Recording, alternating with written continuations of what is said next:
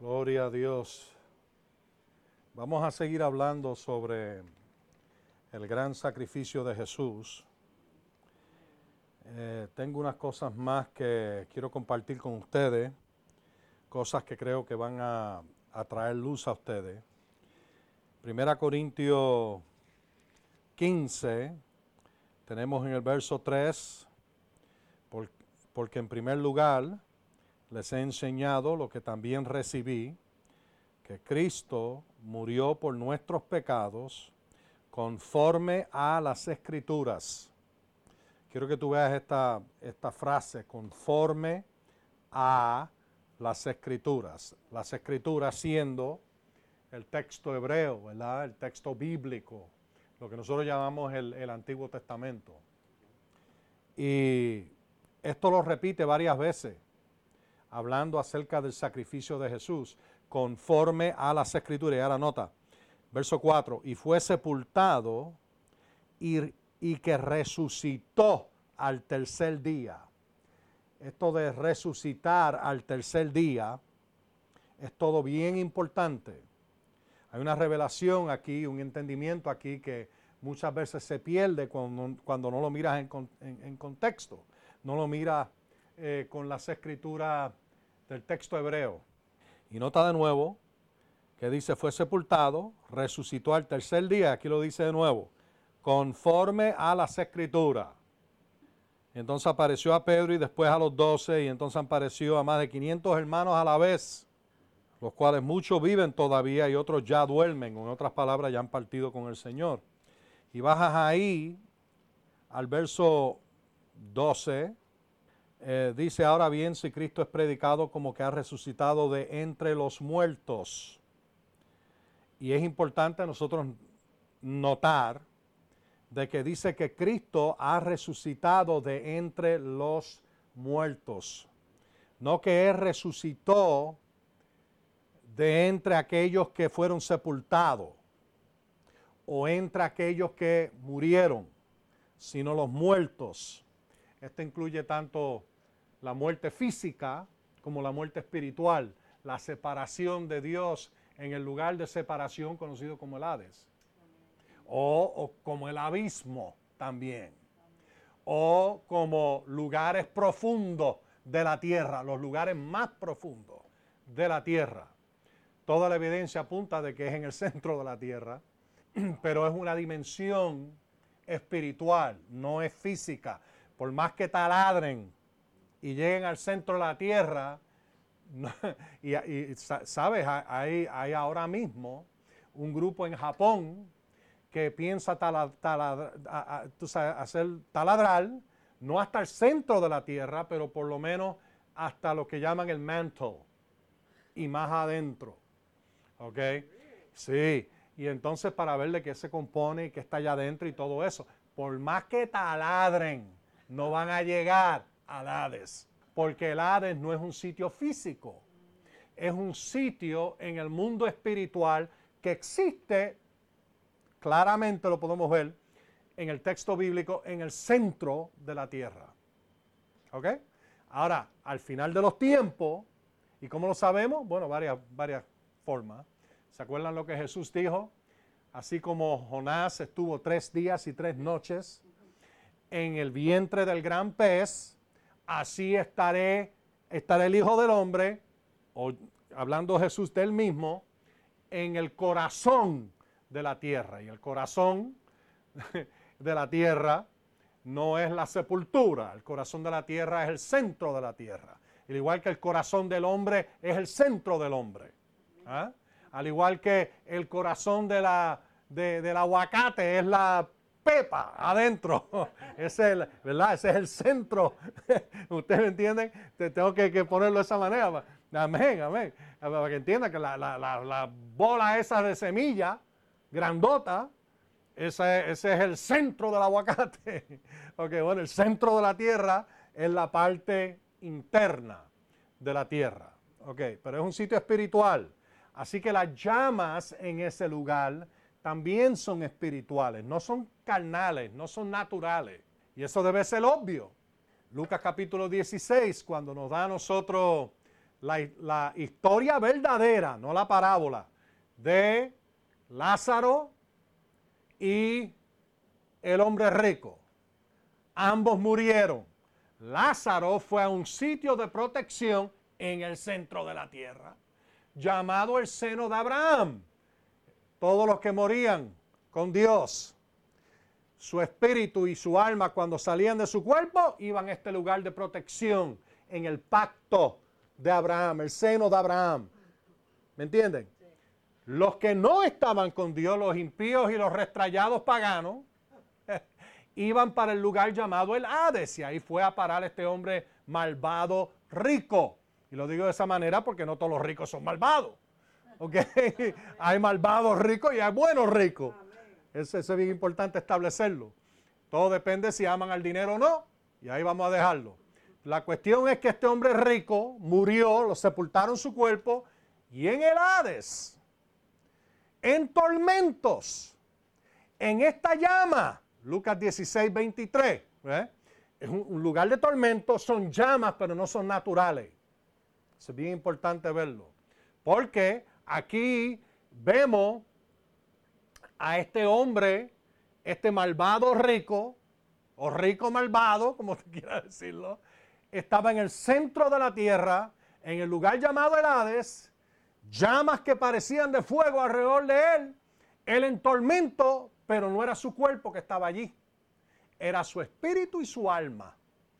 Eso es importante porque el texto nos dice aquí, entonces, vamos a, terminar antes de, de brincar allá, esto es para refrescar nuestra memoria, cuando habla de la resurrección de los muertos, tienes que pensar del lugar de la muerte espiritual y de la sepultura, ambas cosas. Y eso lo vamos a, mencionar dentro de un momentito de nuevo.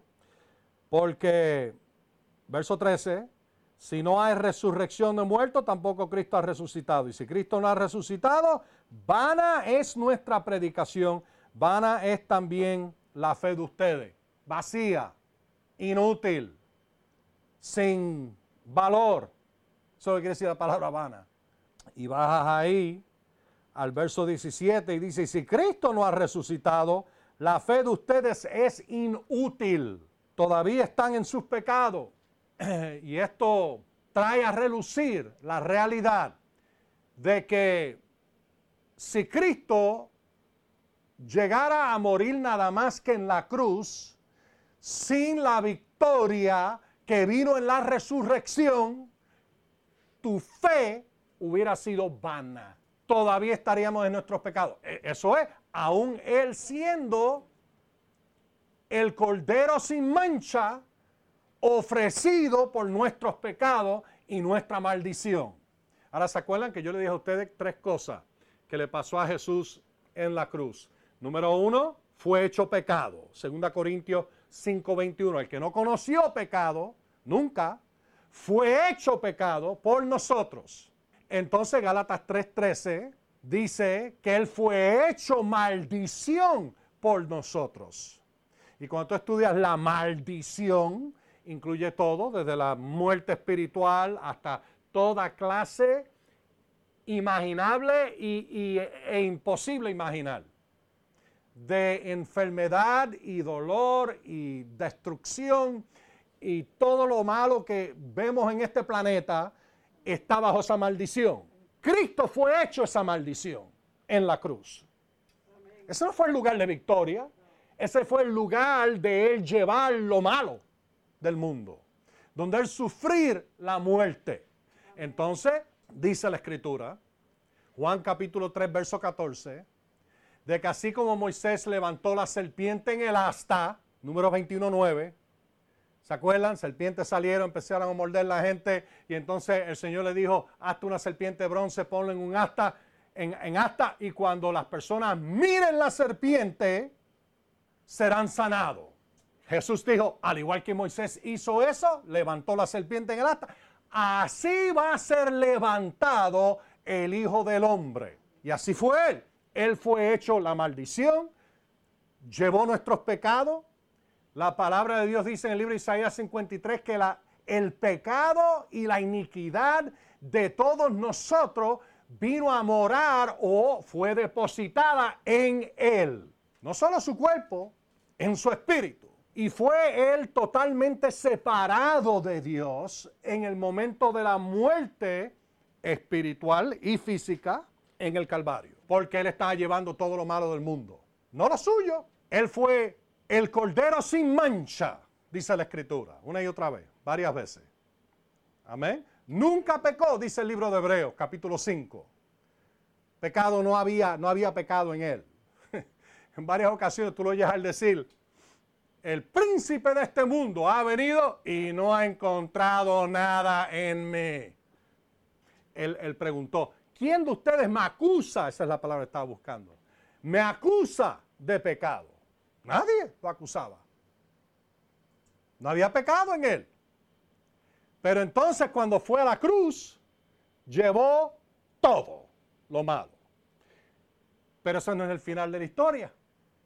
Si eso es lo único que él hizo, pues entonces, gloria a Dios, amén. Pero nunca nos hubiera pasado a nosotros, porque tomó la victoria sobre el infierno y todos sus demonios y el diablo, la victoria sobre la maldición, la victoria sobre lo, lo, que había entrado en este mundo con la traición de Adán, era su victoria esa es la resurrección, que entonces nos otorga a nosotros que entramos en Cristo esa misma victoria. Sin eso no hay victoria. Y eso es lo que Pablo está señalando aquí. La resurrección era necesaria porque ahí es donde estaba la victoria. Ahora, ¿cómo lo sabemos? Efesios capítulo 1.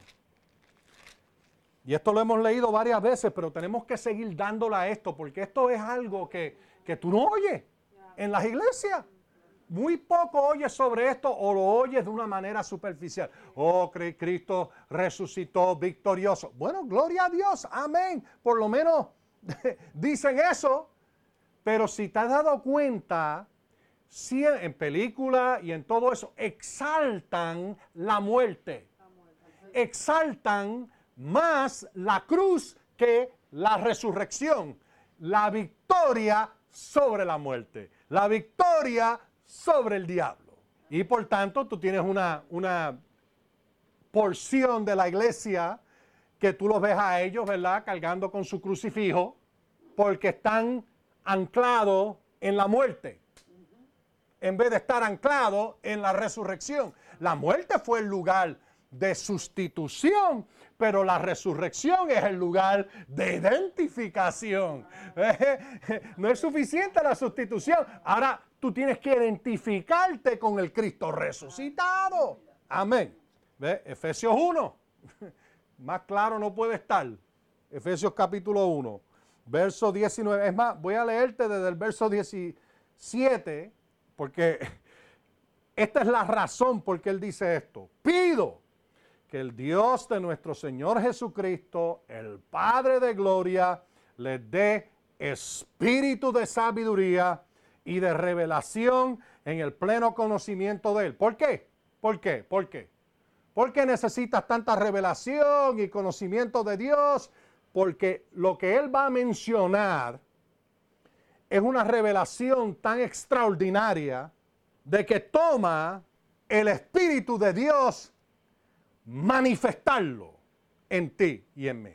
Él dice, oye de nuevo, pido que el Dios de nuestro Señor Jesucristo, el Padre de Gloria, les dé espíritu de sabiduría y de revelación en el pleno conocimiento de Él, habiendo sido iluminados los ojos de su entendimiento, para que conozcan cuál es la expectación a que Él los ha llamado ¿Cuál es la riqueza de la gloria de su herencia en Cristo? No, la herencia que Él ha depositado, oye, en los santos. Y esos no son los santos a que tú rezas. Está hablando de los creyentes. Santos son creyentes que sirven al Señor y siguen su palabra y le obedecen. Esos son los santos. Quería mencionar eso. Herencia que ha sido depositada en los creyentes. ¿Y cuál? La inmesurable grandeza de su poder para con nosotros. Vete, lo repite de nuevo. Los que creemos. Así que los santos son los que creemos. Los que vivimos en esa fe y obediencia y contacto con Dios. Esta grandeza de su poder para con nosotros los que creemos es conforme o es igual a algo. ¿Es igual a qué? A la operación del dominio de su fuerza. Oye, oye, oye que Dios ejerció en Cristo cuando Él murió en la cruz. No, eso no es lo que dice ahí. No, dice, conforme a la operación del dominio de su fuerza que Dios ejerció en Cristo, ¿cuándo?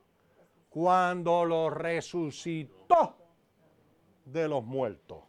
Y lo hizo sentar, victorioso, glorioso, a su diestra en los lugares celestiales. Y ahora aquí está. Por encima de todo principado, ¿ves? Esa es la victoria. Toda autoridad, poder, señorío, todo nombre que es nombrado, no solo en, esta, en este mundo o en esta edad, algunas traducciones dicen edad, otras dicen mundo, pero sino también en la venidera o en el mundo venidero. Aún todas las cosas las sometió Dios bajo sus pies y lo puso a él por cabeza sobre todas las cosas para su propósito, no para, bueno, es su propósito, pero para la iglesia, la cual es su cuerpo, la plenitud de aquel que todo lo llena en todo la victoria en la resurrección. Mira, yo, te puedo hablar de prosperidad, yo te puedo hablar de sanidad, yo te puedo hablar de redención de la maldición, yo te puedo hablar de todas estas diferentes bendiciones y cosas provistas en Cristo, pero esto, este es el centro, el centro de la fe cristiana, la resurrección. Y yo me puse a estudiar, no sé, el Señor me lo trajo a memoria, y, nada más para, para leer, hacer un poquito de lectura. ¿De dónde vino el símbolo del pez que se usa desde, desde el primer siglo en, el cristianismo? Y muchos dicen, bueno, porque eso es porque eh, los panes y los peces, los milagros. Bueno, puede que sea. Puede que sea por causa de, de los de la, del milagro de, los muchos peces que, ¿se acuerdan? En el libro de Lucas capítulo 5, cuando Pedro eh, le, le prestó el barco, él predicó y entonces le dijo, vete y vamos a, poner el, el, bote en el medio del lago y tira la red.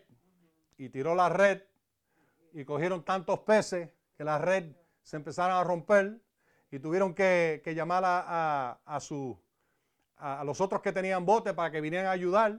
Así que algunos dicen que es por eso, otros dicen, bueno, es porque Jesús dijo que yo los haré a ustedes pescadores de hombres. Todo eso está bueno, no es que está malo. Todo eso es verdad, eso pasó. Pero, ¿por qué el pez representar la fe cristiana? Lo usaban como un símbolo de Jesús y del cristianismo, de lo que hemos creído. ¿Por qué? Mateo 12:40. Así como Jonás estuvo en el vientre del gran pez por tres días y tres noches, así estará el Hijo del Hombre tres días y tres noches en el corazón de la tierra. Por eso empezaron a usar el pez. Porque hablaba de lo que Dios hizo cuando envió a Jesús al Hades y lo resucitó de los muertos. Vino a ser el símbolo de la fe cristiana. Y ahí lo vemos en 1 Corintios de que, si Él no hubiera resucitado, tu, tu fe hubiera sido en vano. Y nuestra predicación vana y todavía estaríamos en nuestros pecados. Porque la sustitución fue parte, pero sin la resurrección no había redención. Y la resurrección, yo les he dicho a ustedes, fue doble. Del Hades y de la sepultura. Porque Jesús llevó toda esa maldición, toda esa enfermedad, todo el dolor, toda la iniquidad, todo el pecado. Y el diablo dijo, aquí lo tengo. Porque aún en ese momento en la cruz, cuando él llevó todo, la palabra dice que él gritó, Salmos 22.1, pero está, yo estoy convencido que si todo ese salmo entero debes de leerlo. Gritó, Dios mío, Dios mío, porque me ha desamparado. Porque en ese momento hubo una separación entre el Hijo y el Padre. El Padre no podía mirar sobre toda esa maldición y todo eso malo que estaba llevando. Lo llevó todo. Jesús, en un momento. Todo. Y cuando Él murió y su espíritu y su alma salió de su cuerpo, sabemos de que Él descendió al Hades. Y esa es la primera predicación de Pedro en el día de Pentecostés. Vamos a verlo de nuevo. Ahora, ah, espérate, antes de ir a Hechos 2, déjame acordarte, esto aquí en Efesios 1 es muestra y prueba de que Colosenses 2.15, cuando dice esto, y si en tu Biblia le añadieron tres palabritas al final, está en error. Porque mira lo que hacen muchas muchas traducciones, verso 15, como esta. También despojó a los principados y las autoridades y los exhibió como espectáculo, hablando de Cristo, lo que él hizo, como espectáculo público, habiendo triunfado sobre ellos en la cruz. Cualquier persona que sabe leer griego sabe que esas tres palabritas no existen en el texto griego. Eso lo añadieron los traductores pensando que estaba hablando de la cruz. ¿Por qué? Porque están centralizados en una religión de muerte en vez de estar centralizado en una victoria de resurrección, donde Él derrota al enemigo, derrota la maldición, derrota todo principado, potestad, señorío, nombre que se nombra, lo derrota todo y sube por encima. Y entra en el lugar santísimo, dice el libro de Hebreo, ofrece su sangre como el muestra de que Él ganó y de su sacrificio. Su sangre es aceptada, sella el nuevo pacto. ¿Ah? Gloria a Dios. Mm, mm. Esto, esta es, esta es la historia de nuestra redención. Esta es la historia más gloriosa que se puede contar en los cielos o en la tierra lo que el Redentor hizo por nosotros. Él fue al infierno por mí para que yo no tenga que ir. Él sufrió para traerme libertad y en su resurrección y ascensión al Padre ahora está sellado para siempre eterna redención. Hebreos 9, 2 al 14. Eterna redención. Amén. Nunca se, se, acaba, nunca se gasta. Gloria a Dios. Porque la verdad es que todos nosotros hemos fallado un montón. Pero tú vas corriendo de nuevo a esa sangre y a esa redención provista y eres lavado y limpiado. no hay pecado que se pueda quedar no hay enfermedad que se pueda quedar, no hay maldición que se pueda quedar. Gloria a Dios, no se puede quedar. No se puede quedar. No hay maldición que se pueda quedar. Por eso es que él dijo, él llevó la maldición, fue hecho maldición, para que ahora nosotros seamos herederos de la bendición. Sus riquezas en gloria en Cristo Jesús, ahora ahora, ahora. Gloria a Dios. Uh, aleluya, aleluya, aleluya. Mm. Ahora, Mira lo que, lo que y, de nuevo te lo digo, vimos en Efesios 1, cuando Él despoja, cuando Él tiene victoria sobre todo principado, toda potestad, todo nombre, pues de eso está hablando Colosenses 2.15. ¿Ok? Despojó a los principados y a las autoridades, los exhibió como espectáculo público, habiendo triunfado sobre ellos. Amén. Eso tomó lugar en la resurrección, lo que Efesios 1 está mencionando. Me gustan algunas de estas traducciones. Por ejemplo, la Biblia ampliada dice que Él desalmó los gobernantes y autoridades. Esto es de Colosenses 2.15. Esas fuerzas sobrenaturales de maldad operando en contra nuestra. Él hizo ejemplo público de ellos exhibiéndolos como cautivos en su procesión, esto es una parada, de triunfo, habiendo triunfado sobre ellos. Otra traducción dice, hizo espectáculo público de ellos. Eso no pasó en la cruz. El libro de Efesios también, capítulo 4. Óyete esto, esto es bien importante, capítulo 4, verso 8. Eh, Por esto dice la escritura, o dice, subiendo a lo alto, llevó cautiva la cautividad y dio dones a los hombres. Eso está en el texto hebreo, en el libro de Salmo 68, 18. Pero esto, esto de que dice que subió, ¿qué quiere decir? Menos que hubiera descendido también a las partes más bajas de la tierra.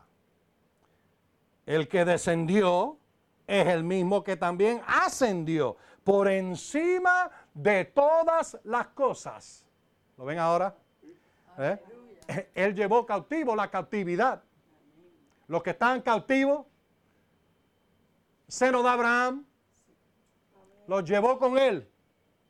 Es más, hay una escritura en el libro de Deuteronomio, eh, perdón, de Mateo, capítulo 27, a ver si lo tengo aquí apuntado. 27, uh, versos 52 y 53. Cuando tú lo lees, tú te crees de que esto pasó en la cruz, pero no, es más, vamos a verlo. Porque es importante que tú veas lo que tomó lugar. Mateo 27, versos 52 y 53. Ahora, no, no, no, nota cómo escribe, cómo está escrito. Pero Jesús clamó, verso 50, clamó otra vez a gran voz y entregó el Espíritu. Bueno, eso pasó en la cruz. Y aquí que el velo del templo se eh, rasgó en dos, de arriba abajo, la tierra tembló, las rocas se partieron, se abrieron los sepulcros. Adiós. Esto tomó lugar en la cruz. Sigue leyendo. Porque yo estoy convencido, por causa de la forma que esto está escrito, de que todo lo que empieza a mencionar se rasgó el velo, la tierra tembló, rocas se partieron. Léete las versiones que te habla de la resurrección. Y vas a notar algo bien interesante. Dice que la tierra tembló cuando Él resucitó. Y nota lo que dice aquí. Las rocas se partieron, se abrieron los sepulcros y muchos cuerpos de hombres santos que habían muerto se levantaron. Eso pasó en la cruz. No, sigue leyendo. Verso 53. Y salido de los sepulcros, aquí está, aquí está la, la frase, después de la resurrección de él. Fueron a la santa ciudad y aparecieron a muchos. ¿Ah? Esto tomó lugar después de la resurrección. Él clamó, entregó el Espíritu, los sepultaron en la resurrección con su victoria sobre el infierno. Él llevó a esos cautivos con él fuera y muchos de ellos el Señor permitió que resucitaran de los muertos ¿ah? Y empezaran a caminar por todo Jerusalén. Imagínate, viendo a Jonás, o viendo a, a, abuelita, o viendo a el tío que se había muerto hace 30 años atrás o viendo a uno de los otros profetas, hombres santos, mujeres también, empezaron a caminar por todas partes. Y entonces tú ves que más de 500 estaban reunidos con él y lo vieron cuando él ascendió. Él ascendió, dice la escritura, en una nube. Eso es una forma profética de hablar de que él ascendió con un grupo de gente. Todos esos santos que están caminando por esos días por ahí, ¿ah? subieron al cielo con él. Él fue el primero. La escritura habla del primer nacido de entre los muertos. Adán fue el primer nacido de entre los vivos. Nació de vida a muerte espiritual y separación de Dios. Y Dios mm, tuvo que sacarlo del vuelto, a él y a Eva. Y tú lo lees allí en, en Génesis 3, Dios dice, tenemos que sacarlo del vuelto antes que participe del árbol de vida y, y te lo deja ahí, no dice más nada, porque si llega a participar de la vida estando en muerte, más nunca hubiera tenido redención. Lo sacó y puso una espada y un ángel y no, aquí tú no entras. Fue el primero en pasar de vida con Dios a muerte espiritual. Jesús fue el primero en pasar de muerte espiritual a vida con Dios y entonces ser exaltado hasta el lugar más alto de la existencia en toda creación y en todo el universo y en todo lo que existe más allá del universo en el mundo espiritual. Jesús fue exaltado hasta lo máximo. Mira el libro de Filipenses, capítulo 2 ¿Ve? Y algunas veces leemos esta escritura y no, no, porque no hay revelación de esto en mucho. Pero cuando empiezas a ver, Jesús bajó hasta lo más profundo de la muerte y entonces Dios lo saca de ahí y lo levanta hasta y lo exalta hasta lo máximo. Tanto es así que el libro de Hebreos dice de que Dios llama a su hijo, el primogénito, el primer nacido, eso es lo que quiere decir primogénito, lo llama Dios. Desde lo peor, lo levanta hasta lo máximo y dice el Padre, tú eres Dios. Mm. Wow. Wow, wow, wow, wow. Amén. Ahora, míralo. Eh, te, he disparado un montón de cosas aquí. Ok, pero Filipenses 2, míralo, míralo, míralo. Filipenses 2. Oh, glory. Filipenses 2, verso 6. ahora, lo que tú estabas leyendo antes, Él vino y se manifestó. Dios se manifestó en carne. ¿Se acuerdan? Pero mira lo que Él hizo. Verso 6.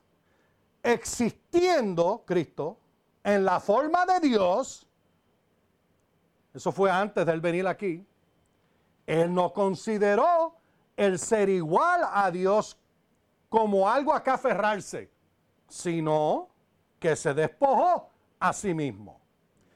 Que quiere decirse, vació de sus poderes divinos, tomando forma de siervo, haciéndose semejante a los hombres, y, hallándose en condición de hombre, se humilló a sí mismo, haciéndose obediente al Padre, pero obediente al Padre porque era el plan de redención, hasta la muerte y muerte de cruz, por lo cual también Dios lo exaltó hasta lo sumo. Él, él se, se humilló a la muerte y muerte de cruz, la muerte espiritual y también lo horrible que le pasó a él en, la cruz.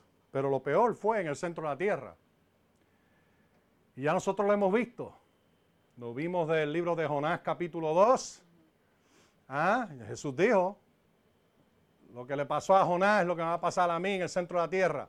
Bueno, lees el capítulo 2 y vemos que él habla del abismo, Vimos también, o hemos visto y hemos hablado de Salmos capítulo 88, donde habla de los lugares más profundos de la tierra. Y es interesante, el único lugar, yo tengo aquí la Quinta, aquí, y en la Quinta, en Salmos 88, usa cuando habla de los lugar, del lugar profundo y las olas me han pasado y todo eso, cuando habla de eso, usa la palabra que solamente una palabra que sola catoteras, que solamente se usa una vez en el Nuevo Testamento y es en el libro de Efesios capítulo 4, eh, cuando habla de los lugares más profundos de la tierra. Solamente una vez.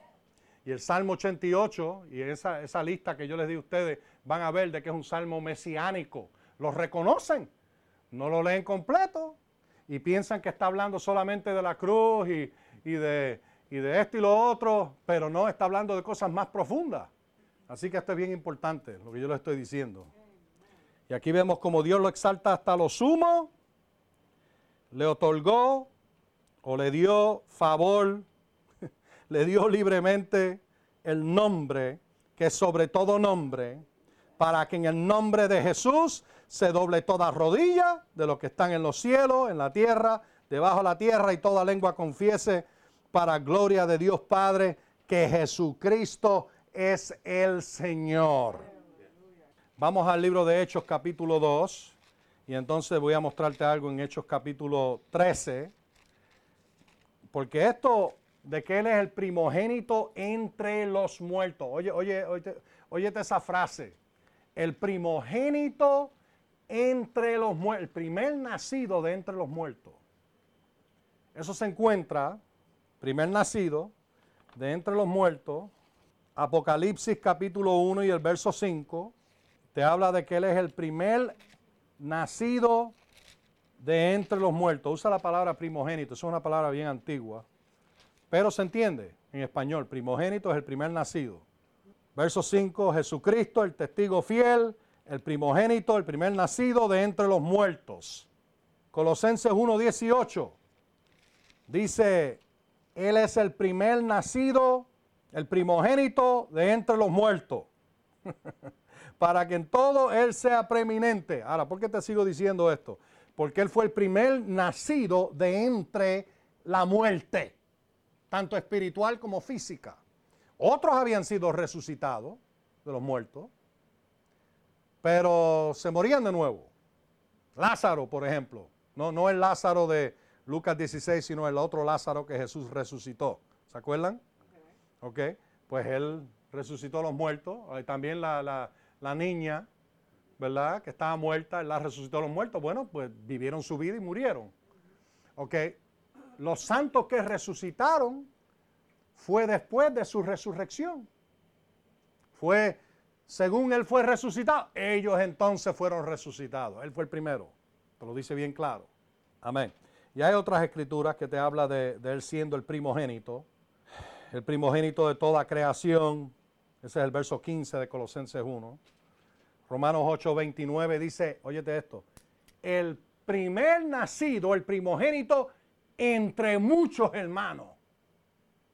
Él fue el primero, pero no fue el último. Por eso que la escritura te dice que somos renacidos, nacidos de nuevo por la palabra de Dios.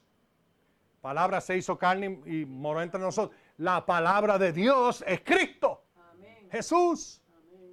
Y esa palabra, por medio de esa palabra, somos renacidos de muerte, muerte en pecado, todo eso, a vida. Y hay tantas escrituras que, podemos ver esto. Pero el primer nacido de entre los muertos. Y entonces Hebreos capítulo 12 y el verso 23 te habla de la iglesia de los primogénitos, los primer nacidos. Todos nosotros estamos ahí en esa declaración. La iglesia de los primogénitos. Míralo en Hebreos 12:23. A la asamblea de la asamblea, la iglesia, de los primogénitos que están inscritos en los cielos. Y entonces déjame acordarte de esta escritura. Estoy, estoy dándote bastante para que tú veas cómo conectan. El capítulo 2 del libro de Efesios Verso 4. Efesios 2.4. Pero Dios, quien es rico en misericordia, a causa de su gran amor con que nos amó, aun estando nosotros muertos en delitos. ¿Notaron eso? Muerto. En delitos. Esto es muerte espiritual. Esto no es físico. Aunque los delitos se cometen a través del cuerpo, pero es pecado y es muerte en este sentido. Muertos en delitos. Ahora, oye, nos dio vida juntamente con Cristo. Amén. Así que estábamos muertos, muerte espiritual, pero ahora en Cristo recibimos vida en Él. Pero esa vida vino por causa de el ser el primer nacido de entre, y entonces pues ahora tenemos la promesa de la gran resurrección, donde este mortal, el cuerpo físico, va a vestirse de inmortalidad. Gloria a Dios. Y va a ser hecho conforme a su cuerpo. Igual que el de él. Eh, vamos a leer rapidito Hechos capítulo 2 y entonces vamos a Hechos capítulo 13. Verso 24, a él Dios lo resucitó hablando de Cristo, habiendo desatado los dolores de la muerte. Yo le he mencionado a ustedes que los dolores de la muerte no está hablando de muerte física, sino muerte espiritual. Amén. Porque no hay dolor en muerte física. Cuando el cuerpo muere, ya el cuerpo no siente nada. Los dolores de la muerte espiritual, puesto que era imposible que él quedara, quedara detenido bajo su dominio. Quiere decir que Jesús en, en un momento estaba bajo dominio de la muerte. Y eso es lo que le pasó en el Hades. Y eso es lo que Pedro continúa aquí pero David lo dice de esta manera, y vas ahí al verso 27. Notaron, David, otras partes te habla de, marca tu lugar ahí. Mira el libro de Lucas capítulo 24 para que tú veas esto, esto es bien importante. de que habla de Jesucristo y las cosas que él cumplió literalmente desde el libro de Génesis hasta, hasta el final del Viejo Testamento, el libro de Malaquía. Y por eso es que les di a ustedes una copia de esto. 355 profecías cumplidas por Jesucristo. Que te da las escrituras de todo en orden. Y entonces el cumplimiento de cada una, voy a tener que ponerlo online para que la gente lo, lo puedan ver. Pero en realidad hay más que esta. Estas son las que se conocen así de, cantazo. Pero yo te puedo añadir como 10 más que no están aquí, más o menos como 10, que hablan de la resurrección doble, el Hades, todas esas cosas que, que no están mencionadas aquí. Solamente te habla del sepulcro, Lucas 24, y esto es después de la resurrección de Cristo, cuando Él se encuentra con esos dos que están caminando por el camino de Emmaus y en el verso 25 Jesús les, contesta a ellos y le dice, oh insensatos y tardos de corazón, para creer todo lo que los profetas, plural, han dicho, no era necesario que Cristo padeciera estas cosas y que entrara en su gloria. Ahora, nota, verso 27. Y comenzando desde Moisés, ustedes saben, Moisés tiene que ver con Génesis, Éxodo, Levítico, Números y Deuteronomio, los primeros cinco libros y todos los profetas. Eso es un montón. Les interpretaba a todas las escrituras lo que decían de él. Así que él estaba bajando por esta lista. Y estos son 355 y no son todas.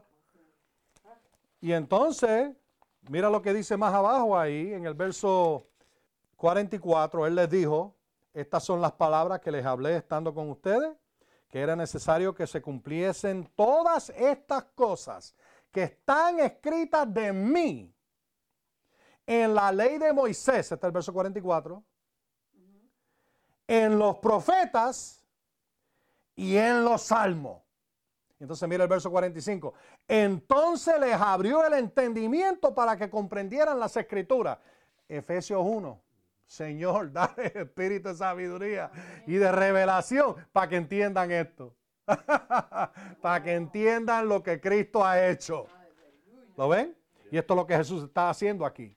Abriendo su entendimiento una y otra vez. Tú lees algunas de estas cosas y tú dices, wow, nunca había pensado sobre eso. ¿Ah? ¿Ah? No, no había pensado sobre esto, de que esto fue en cumplimiento. Estaba leyendo un artículo de, Christian Broadcasting Network, CBN, y, dicen que solamente se hubiera cumplido con 20 o 30 profecías, hubiera sido la, la, la, the, odds, mathematical odds, ¿cómo decimos eso? Las probabilidades matemáticas, hubiera sido uno entre 300 millones pero que cumpliera 355 profecías, no, no se puede calcular. No hay, no hay probabilidad matemática que pueda calcularlo. Por lo menos, no lo, it out. Amén. De todo lo que él cumplió en las escrituras. Wow. Wow. Wow. Gloria a Dios. Amén. Entonces, pues él dice aquí en el verso 27 en esta profecía de David, porque no dejarás mi alma en el Hades, ni permitirás que tu santo vea corrupción. El alma, estando en el Hades, no dejarlo, quiere decirle que estaba allí primero, porque si no, tú lo vas a decir, no dejará mi alma en el Hades. Eso quiere decir que está allí primero. Y entonces te habla de la resurrección física, de que su cuerpo no vio corrupción.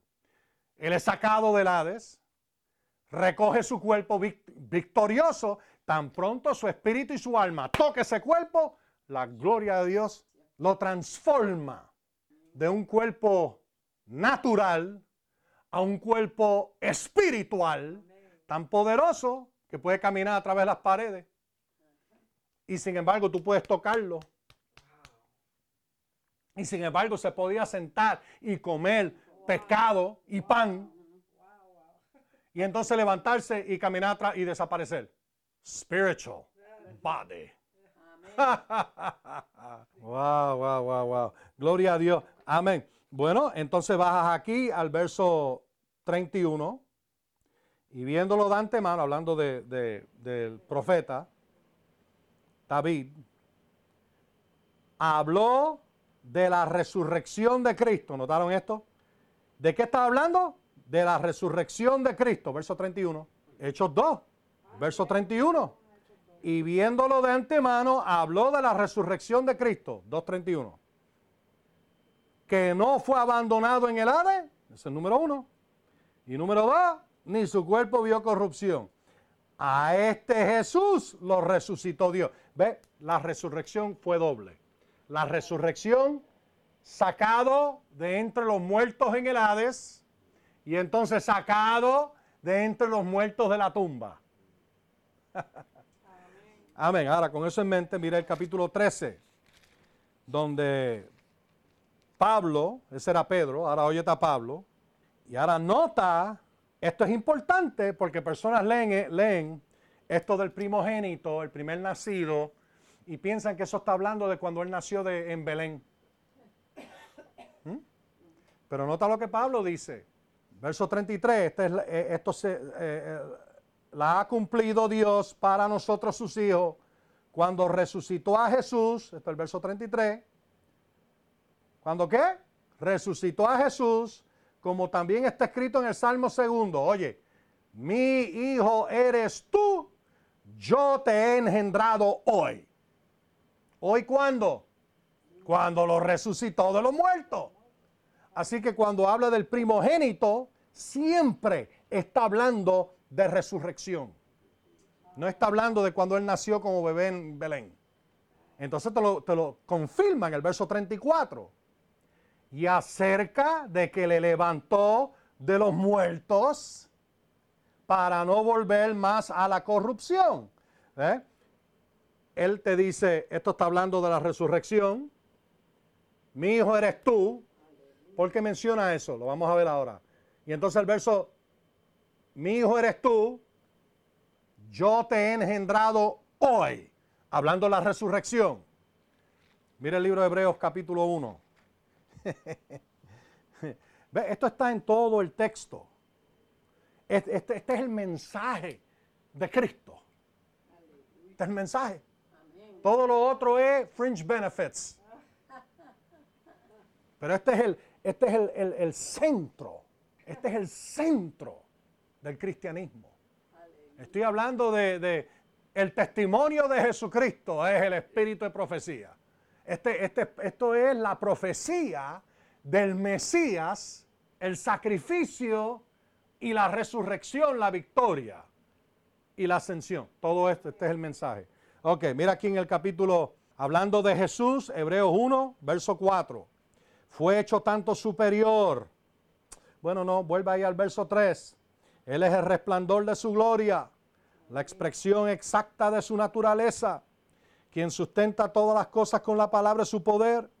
Y cuando hubo hecho la purificación de nuestros pecados, nota eso, hubo hecho la purificación, no la sustitución, la purificación. Eso toma lugar en el cielo después que la asciende.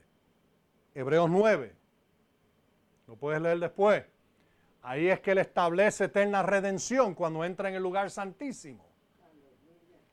Y se presenta ante el Padre. Establece redención eterna. Así que, oye, oye lo que está diciendo la purificación de, nuestros pecados, se sentó a la diestra de la majestad en las alturas, fue hecho tanto superior a los ángeles. ¿Cómo que fue hecho? Porque tuvo que ser hecho nada. Porque él se había despojado y se había sometido a la muerte por nosotros. ¿Entienden? Bajó hasta lo más bajo para que entonces el Padre lo exaltara hasta lo máximo. Fue hecho por Dios, el primogénito, primer nacido, de la muerte a la vida, el ejemplo eterno, el camino eterno. ¿Lo ven? ¿Eh? Y ahora, así como el nombre que ha heredado, heredado es más excelente que el de ellos, porque a cuál de los ángeles dijo Dios jamás, Hijo mío eres tú, yo te he engendrado, te he dado a nacer hoy. ¿De qué está hablando eso? ¿Qué dijo Pablo? De la resurrección de entre los muertos. Dios no le dijo eso a ningún ángel. Se lo dijo al Hijo. Y otra vez, oye, oye, otra vez, yo seré para él padre y él será para mi hijo. ¿Cómo que otra vez? Ah, porque en la cruz fue hecho maldición, pecado, la serpiente en el asta y Dios se separó de él, dio sus espaldas a él. ¿ah? Dios mío, Dios mío, él gritó Jesús en la cruz, ¿por qué me has desamparado? Y fue tanto así de que una oscuridad profunda cayó sobre la tierra por tres horas, dice la escritura. Hasta la creación empezó a gemir del dolor del Hijo de Dios hecho, pecado por nosotros. Una separación entre el Padre y el Hijo por nosotros. Pero cuando fue resucitado los muertos, ahora el Padre, ¿qué dice? Oye, oye, Hijo mío eres tú, verso, verso 5 yo te he hecho nacer hoy otra vez. Yo seré para ti padre y él será para mí hijo. Otra vez, oye, al introducir al primer nacido en el mundo, dice, esto es lo que dice, adórenle todos los ángeles de Dios. Y de los ángeles dice, Él hace a sus ángeles viento y a sus servidores llamas de fuego mientras que del Hijo dice, esto es después de la resurrección, del Hijo dice, tu trono, oh Dios, por los siglos de los siglos, cetro de equidad es el cetro de tu reino, amaste la justicia, aborreciste la iniquidad, por lo cual te ungió Dios, el Dios tuyo, con aceite de alegría más que tú a tus compañeros. Así que cuando Él va y ofrece y establece redención eterna, el Padre dice, tú eres Dios. Desde lo más bajo, Dios lo exalta hasta lo más alto, por encima de todo. Vale que Él va a reinar sobre este, cuando Él venga, no hay más nada. él va a reinar como Señor de señores y Rey de reyes. Y nadie mm, va a decir pío menos tú eres Señor. Esto es importante, esto de tres días, tres días. Yo, yo empecé a estudiar esto hace años atrás, pero solamente recientemente es que estoy empezando a ver la magnitud de, cómo Dios eh, escribe las cosas. Porque vemos Mateo 12:40, tres días y tres noches. Pero esto del tercer día, tres días, es una palabra profética extraordinaria. Lo vimos con Jonás, Jonás 1.17. Lo tiraron al mar, el Señor preparó un gran pez, se lo tragó y él estuvo en el, en el, en, el vientre del gran pez tres días y tres noches. ¿Ah? Una y otra vez oye a Jesús decir, van a matarme y yo voy a resucitar al tercer día. Una y otra vez lo oyes decirlo, varias veces. Al tercer día. Es más, lo vimos allí en 1 Corintios 15, 4. Resucitó al tercer día.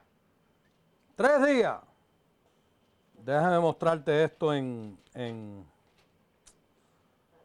Oh, hay tantas escrituras que pudiéramos ver, pero vamos ahí al libro de Lucas capítulo 13 para avanzar un poquito. Busca, búscate las escrituras, hazte un estudio y empieza a buscarte algunas de estas escrituras que te hablan de el tercer día, donde él menciona, y yo voy a resucitar el tercer día. En una ocasión él dijo en Juan capítulo 2, él dice, tú destruyes este templo y en tres días yo lo voy a levantar. Y dijeron, pero ven acá, nuestro padre, y, y tomó 46 años la construcción de este templo y tú vas a levantarlo en tres días, entonces te dice la escritura, dice, continúa diciéndote Juan, él dice, pero esto él hablaba de su cuerpo y de la resurrección que iba a venir. No estaba hablando de, no estaba hablando del templo físico. Ahora, él sí está hablando de un templo físico, pero no de, no de ese templo. Él lo usó como un ejemplo. Y esto es bien interesante de la forma que lo hace, porque él dice, yo lo levantaré. Así que Jesús tuvo algo que ver con su resurrección. Ya. Entonces, entonces vemos en el libro de Romanos que dice, Dios lo levantó de los muertos. Y también dice, y el Espíritu Santo, el Espíritu de gloria, lo resucitó a Jesús de los muertos. Dios está envuelto de, todas, de todos lados, de todos ángulos, de todas maneras, en la resurrección del Hades y del cuerpo físico de la tumba. Amén.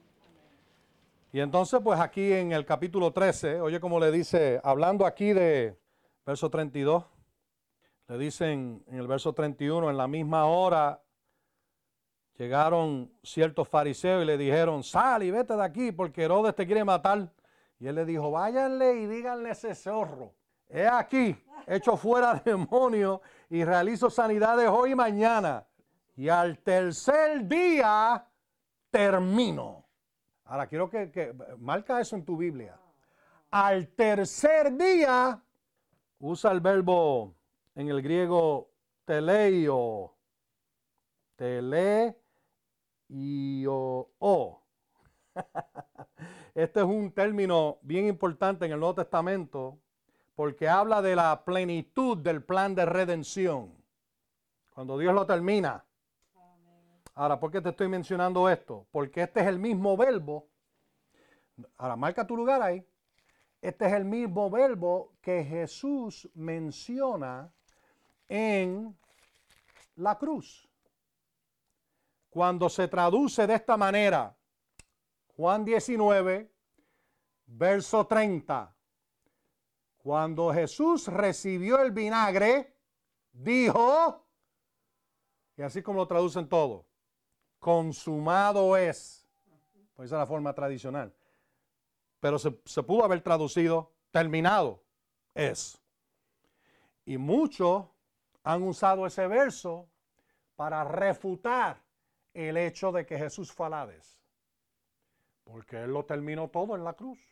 El problema es de que esa no es la única escritura que usa esa palabrita. La acabamos de ver en Lucas capítulo 13, verso 32. Al tercer día terminó. Consumado es. ¿Por qué?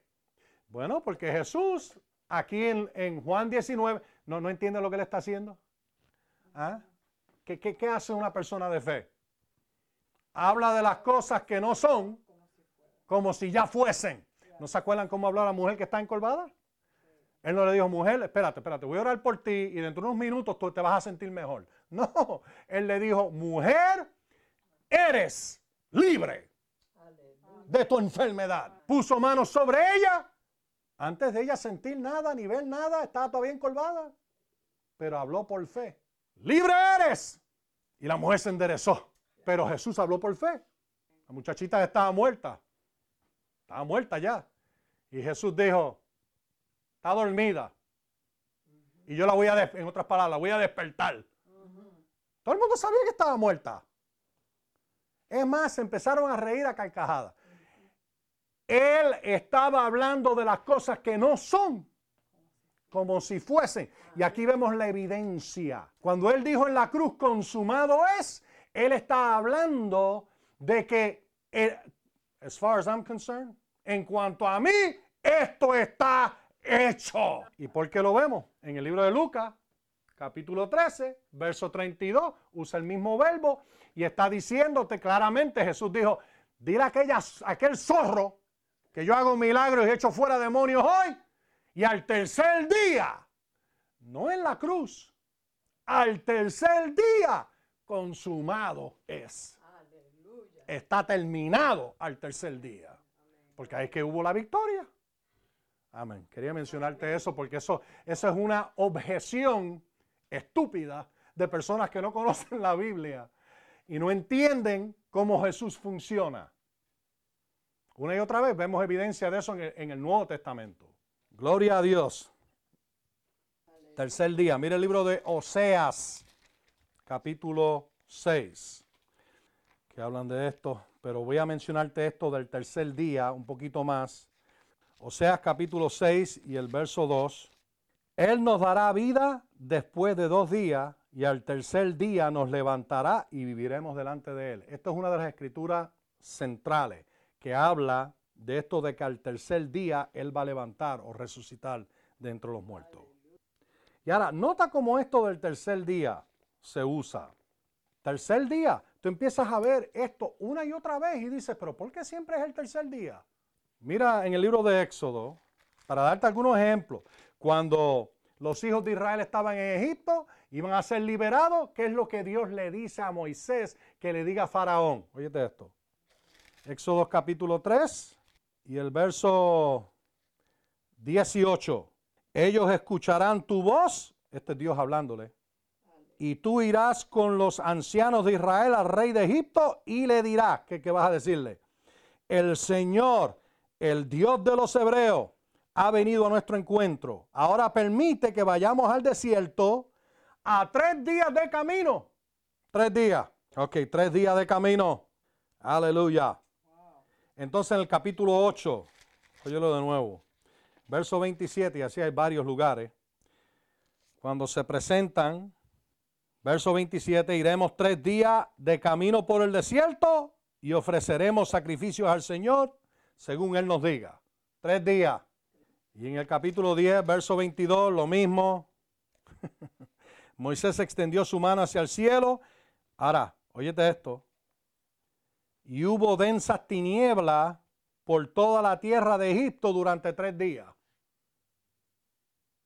Tres días. ¿Se acuerdan? Tinieblas, bajaron por tres horas aquí, tres días. Estoy hablando en la cruz.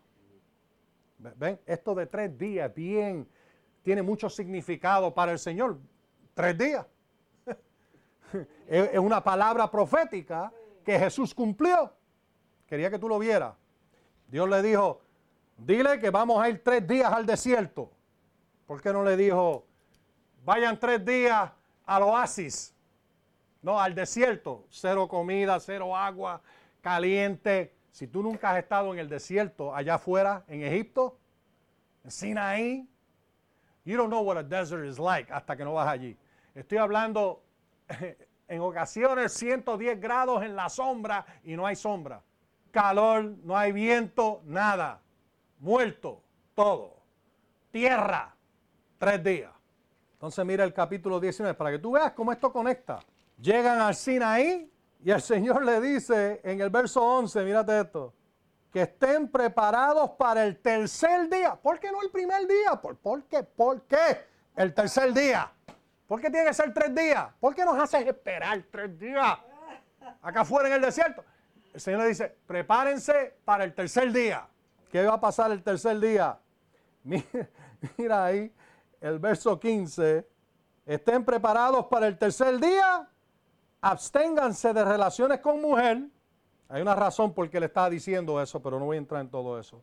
Aconteció al tercer día, al amanecer, Oye, oye, que hubo truenos y relámpagos, una densa nube sobre el monte, un fuerte sonido de corneta, y todo el pueblo que estaba en el, campamento, se estremeció. ¿No te suena eso como lo que pasó en la resurrección? Nosotros lo leímos. Libro de Salmos 18, marca tu lugar ahí, déjame acordarte de esto, Salmos 18. y mira, mira, mira lo que tomó lugar en la resurrección. Verso 4. Nota como 18.4 suena un montón, como Hechos 2.24. Oye, me rodearon los dolores de la muerte. ¿Ah? ¿Se acuerdan de eso?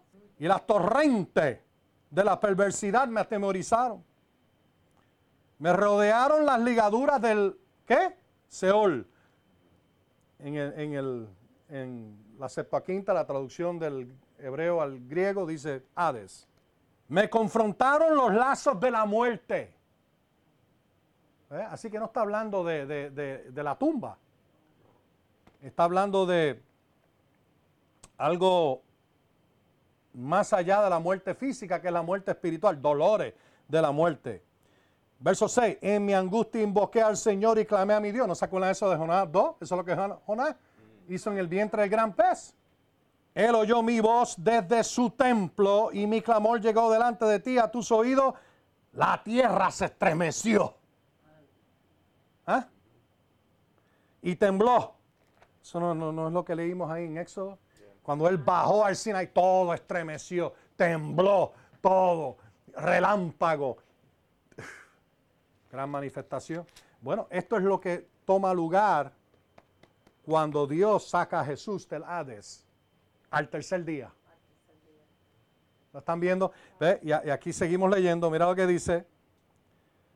La tierra se estremeció, tembló, se conmovieron los cimientos de las montañas, se estremecieron porque Él se airó.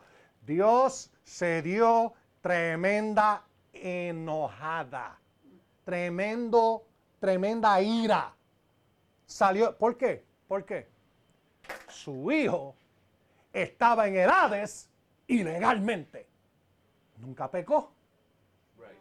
Él llevó nuestros pecados, nuestra maldición, nuestra semejanza a Satanás. Él la llevó, pero él nunca pecó. ¿Lo ven? ¿Eh?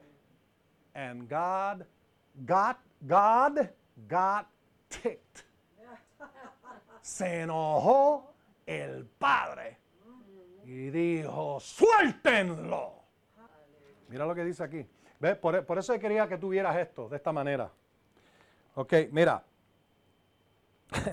Él se airó, humo subió de su nariz y de su boca salió fuego consumidor y carbones encendidos saltaban de él inclinó los cielos y descendió. Una densa oscuridad había debajo de sus pies.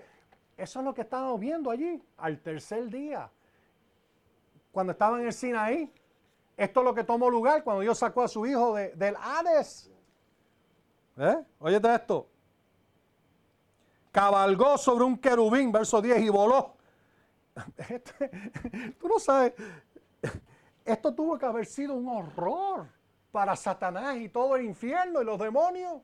Dios cabalgando sobre un querubín, viniendo a rescate de su hijo. Y remontó sobre las alas del viento, puso tinieblas alrededor de sí como una morada secreta. Su cubierta es oscuridad de aguas y densas nubes por el resplandor de su presencia.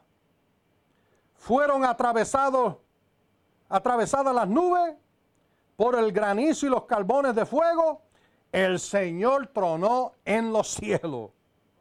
El Altísimo dio su voz, granizo y carbones de fuego, envió su flecha y los dispersó.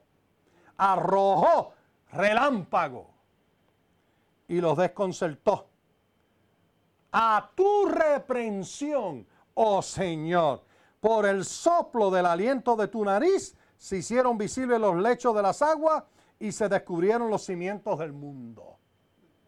Eso fue lo que tomó lugar cuando Dios resucitó a Jesús de los muertos. Al tercer día. oh, gloria a Dios. Y ahora mira eh, el otro ejemplo aquí que te, o mejor dicho, la otra escritura que te habla de esto que tomó en Sinaí, porque esto, esto, eh, esto es una palabra profética mostrada en el Sinaí de lo que Dios iba a hacer con su hijo. Y te habla de esto mismo en el libro de Números, capítulo 10 y el verso 33. Así partieron del monte del Señor para tres días de camino. Tres días al llegar y ahora tres días de camino. ¿Qué es esto? Tres días. Es una palabra profética que Jesús cumplió. El arca del pacto del Señor iba delante de ellos durante los tres días de camino, buscando para ellos un lugar donde descansar. Ahora, mira otra escritura para que tú veas esto. Josué, oye, oíste esto, Josué 1. El libro de Josué, capítulo 1, verso 11.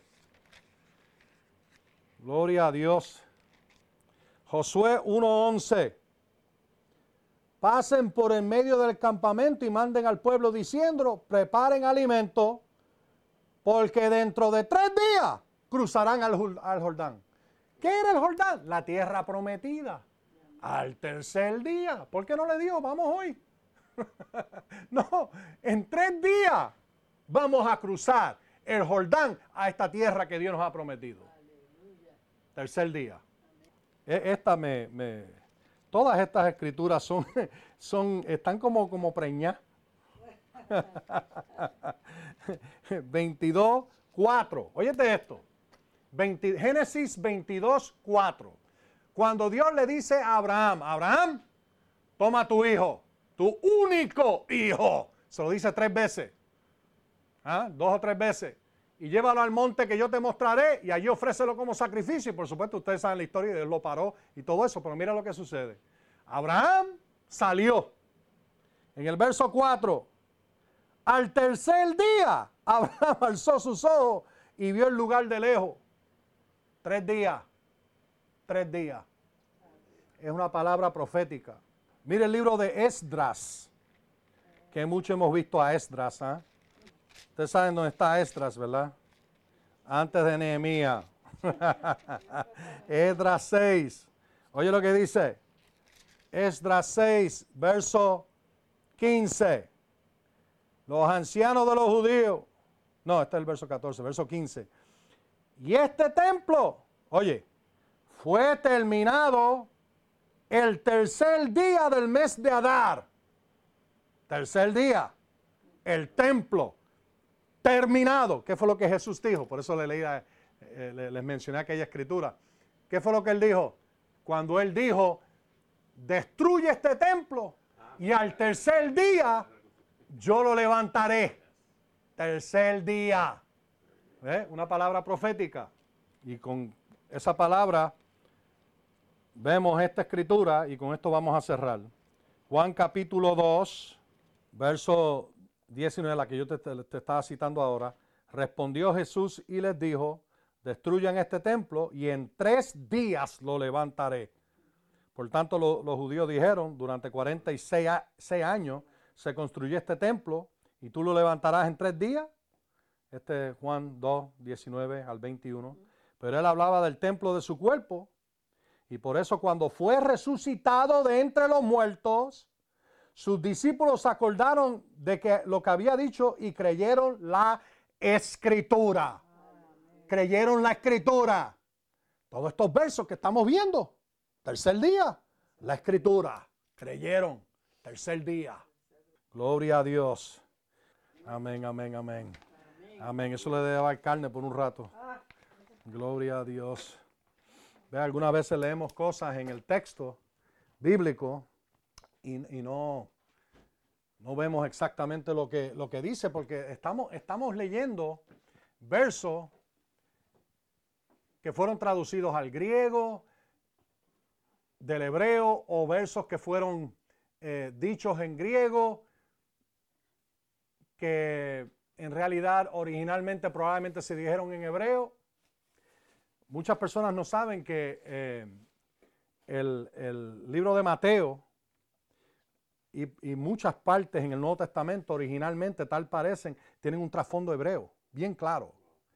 Y cuando se, traducen del griego de nuevo al hebreo, el síntesis está todo en, en línea con hebreo. La forma en que en que se habla es en hebreo, especialmente en las parábolas de Jesús, pero sabemos históricamente de que había, de que eh, eh, Eusebio y otros más, eh, el historiador del, cuarto, quinto siglo, y entonces otros historiadores más, nos dicen de que el evangelio original fue escrito, o el primero, no el original, primero, fue escrito por Mateo y que fue escrito en la lengua hebrea. Y por supuesto, muchos tratan de decir, no, eso quiere decir otro lenguaje, que en verdad no era hebreo, porque hebreo no era un idioma vivo, pero hoy se, sabe de que el hebreo era un idioma vivo en la época. Y, por eso es que en la cruz, cuando lo crucificaron, Pilato escribió Jesucristo, Hijo de Dios, o Rey de los judíos, perdón, Rey de los judíos, lo escribió en tres idiomas, en griego, en latín y en hebreo. ¿Eh? Te lo dice bien claro. Lo escribí en esos tres idiomas. Ahora, ¿por qué les menciono esto? Bueno, por esta razón. Mira, eh, aquí yo tengo el, Nuevo Testamento traducido del griego al hebreo. Entonces, en el otro lado es en inglés. Esta es la versión de, de Delish. Y fue bien interesante cuando hizo esta traducción, pues él dice, tú, tú, lees lo que él dice y él dice, cuando yo hice esta traducción me empecé a dar cuenta de que esto no sonaba como un idioma muerto esto, esto sonaba, tenía todas las marcas de un idioma vivo. Y entonces con los eh, estudios históricos y arqueológicos, pues empezaron a darse cuenta de eso. Bueno, ¿cuántos de ustedes han leído esta escritura en, Juan, en, Mateo capítulo 1, verso 21, que dice, el ángel le dice a José y a María, le dice, y, es más, vamos a leerlo, vamos a leerlo, para, para que tú veas lo que te estoy diciendo. Y te voy a decir porque lo, estoy diciendo. Eh, Mateo capítulo 1 y el verso 21. Ella dará a luz un hijo, este es el ángel, que se le aparece a José, y llamará su nombre Jesús porque él salvará a su pueblo de sus pecados. Todos hemos leído eso, ¿verdad? Llamará su nombre Jesús porque Él salvará a su pueblo de sus pecados. Pero eh, eh, eh, no es hasta que lo oyes en hebreo. Mateo 1.21. No es hasta que lo, lees en hebreo o lo, oyes en hebreo que te fijas de que hay, hay un, un, Y llamará su nombre Jesús. En hebreo es la palabra Yeshua, porque él, Kihu, Yoshia, le llamará Yeshua porque él Yosia, que viene de la misma palabra. Eso tú no lo captas en, griego y no lo captas en inglés ni en español, Pero la palabra Jesús viene de la palabra salvación, y quiere decir salvación, liberación. Todo eso. Y lo que llaman un play on words, un juego de palabras, que no lo oyes en el griego, pero lo oyes en hebreo. Oye de que la razón por que vas a llamarle Yeshua es por causa de Yoshia. Yoshia es, viene de la palabra Yasha, que quiere decir salvación, liberación, victoria, protección de enemigo. ¿Ve? Pero eso solamente lo oye. Y, cada vez que tú mencionas el nombre, Jesús, estás diciendo liberación, protección, victoria. Cada vez, la salvación de Dios. Y es más, eso es una de las cosas que Juan, el Bautista, eh, la escritura cita y dice, y toda carne verá la salvación de Dios. Y toda carne verá, tú la ves en, Isaías 52, 10, en el hebreo dice, y toda carne verá, y, y, es un nombre, lo que llaman un compound name, Yeshuat Elohim. Yeshuat Elohim. Dios de salvación es uno de sus nombres. Yeshua es uno de los nombres de Dios. Pero eso no lo captas. ¿Eh? Eso no lo captas en, griego, no lo captas en inglés ni en español, porque cuando lo oyes en hebreo, wow. E, esto es igual que decir eh, Jehová Nisi, Jehová este y lo otro. Pues hay muchos nombres para Dios en la escritura, como 30 o más. Nosotros pensamos, eh, muchos piensan que son solamente siete, pero hay como 30 nombres y uno de esos nombres del Señor es Dios de salvación, pero en hebreo, Yeshuat Elohim. Y toda carne verá Yeshuat Elohim. Y su nombre es Yeshua. Y por eso es que, que que todo eso conecta. Quería compartir eso con ustedes. Todo, todo lo que Él hizo y proveyó está en ese nombre. Toda la victoria y el ascenso hasta el lugar máximo donde Dios llamó a su Hijo Dios. Está en ese nombre. Por eso es que, eh, eh, por eso es que Pedro dijo cuando dijeron, el nombre de Jesucristo, levántate y anda. Aquel paralítico en la, puerta de la hermosa. Por eso es que después cuando le preguntaron, ¿y cómo tú hiciste esto? Y él dijo, fe en el nombre de Jesús. Él entendía algo sobre esta autoridad y este poder que había sido invertido en Cristo cuando Dios lo resucitó de los muertos y lo sentó y lo exaltó sobre todo. Que cuando tú mencionas Yeshua, el diablo hace. Uh, gloria a Dios. Amén, amén, amén, amén. Jesus.